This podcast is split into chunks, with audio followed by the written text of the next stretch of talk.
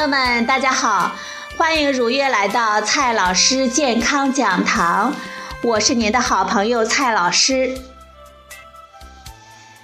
今天我们聊的话题是：回奶食物真的能够回奶吗？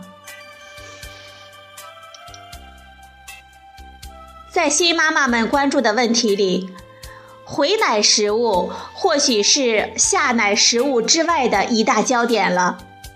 一方面，妈妈们担心误食了回奶食物会影响乳汁的产生，所以呢，到处收集需要忌口的名单。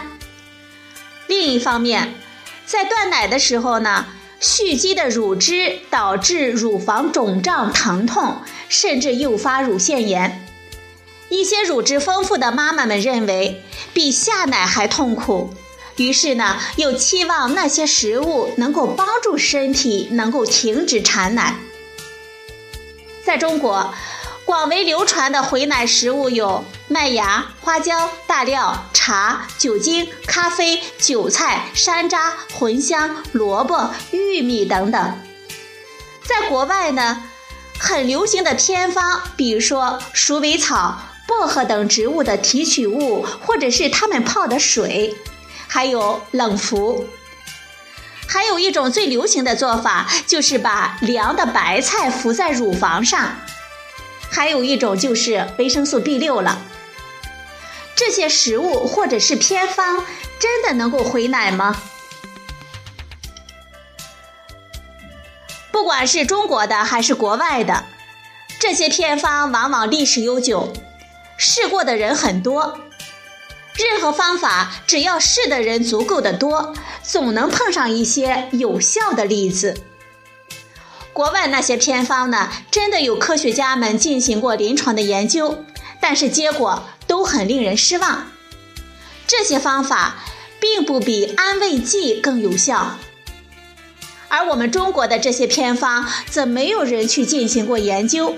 全靠个人经验和民间的传说来号召我们粉丝。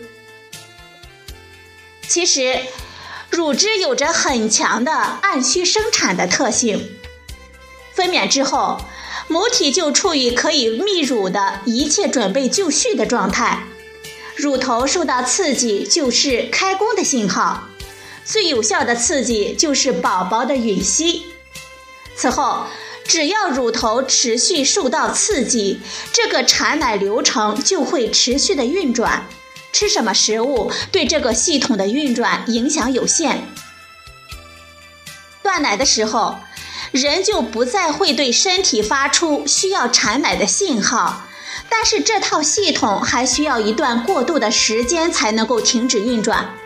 所以要减轻断奶后的不适，最好的办法就是循序渐进的平稳的过渡。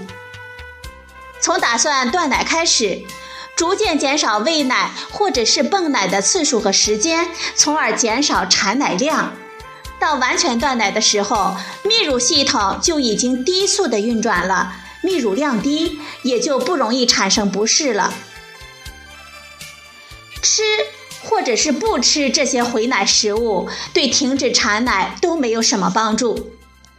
不过，在断奶的时候，有一些措施可以减轻这个过程的不适。蔡老师呢，给大家提五个建议。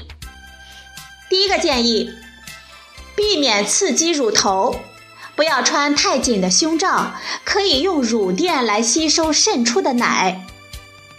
第二条建议。洗澡的时候呢，尽量避免直接刺激乳房。虽然洗热水澡可以减缓不适，但是热水接触乳房也会刺激产奶。第三个建议，感到肿胀的时候，不要用奶泵去吸奶，用手呢挤出少许，让自己感到舒适一些就可以了。大家要记住，泵奶和挤奶。对我们身体来说，都是需要泌乳的信号。